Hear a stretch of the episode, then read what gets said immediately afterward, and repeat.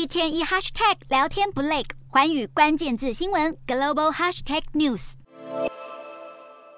中国去年经济表现惨淡，百分之三的成长率远低于官方设定的目标。不过，中国国务院副总理刘鹤十七日出席世界经济论坛时，仍乐观地表示，今年以后中国整体经济将出现好转，而实现共同富裕依旧是重要的社会发展目标。中国去年爆发房产危机，拖垮国内经济，外界担忧这可能进一步造成金融风险问题。加上中国去年人口呈现负成长，有专家警告，这个趋势将长期拖累中国房市。不过，刘鹤在论坛上指出，当局高度重视房市价格和销售急剧下降的问题。除了房市危机的冲击，中国过去三年因为疫情锁国政策，经济受到重创。随着今年终于正式开放边境，外界期盼中国旅客的增加，也能够带动其他产业成长，尤其是相关性最高的旅游业。虽然边境解封让中国经济复苏出现一道曙光，不过因为新一波疫情的来袭，供应链再度被捣乱。加上在外交方面与欧美国家的紧张关系不见舒缓的迹象，中国迎接新的一年到来，恐怕依旧挑战重重。